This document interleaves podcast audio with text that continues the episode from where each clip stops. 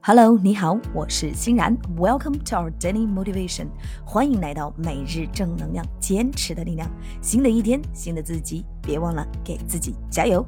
OK，今天的这一句高能英语非常简单，希望大家都能搞定它，并能够运用到我们的生活中、工作中、学习中。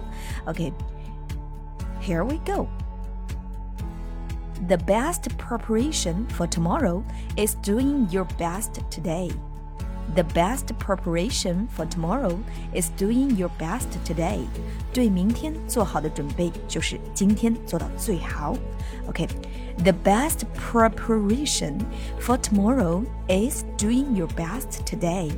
对明天做好的准备就是今天做到最好。OK，让我们把这句话分成两部分来记忆。首先，第一部分，the best preparation for tomorrow 对明天做好的准备，the best preparation for tomorrow。第二部分，is doing your best today。is doing your best today 是今天做到最好。OK，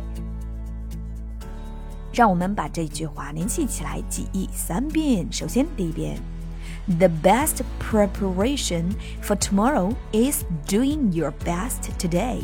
第二遍，The best preparation for tomorrow is doing your best today。第三遍，The best preparation for tomorrow is doing your best today。OK，对明天做好的准备就是今天做到最好。OK，让我们挑战一口气快速版。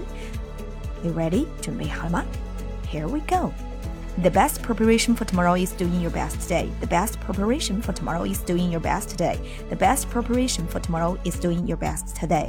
所以明天做好的准备就是今天做到最好。OK，祝愿大家都能够把握每一天，让每一天都闪闪发光。OK。